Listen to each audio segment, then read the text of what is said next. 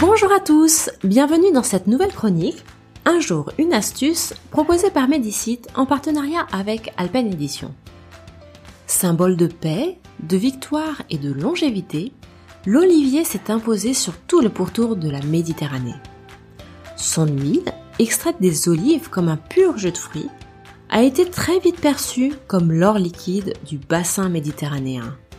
Première huile végétale utilisée à but alimentaire, les femmes ont aussi rapidement constaté son utilité comme cosmétique pour la peau comme pour les cheveux.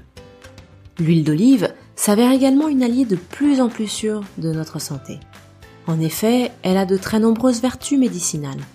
Elle est bonne pour le foie par exemple, car elle le nettoie et le protège et facilite ainsi la digestion.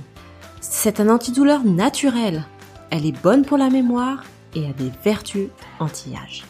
Elle soigne également les petites plaies, car le fruit de l'olivier est bien connu pour sa résistance naturelle aux infections.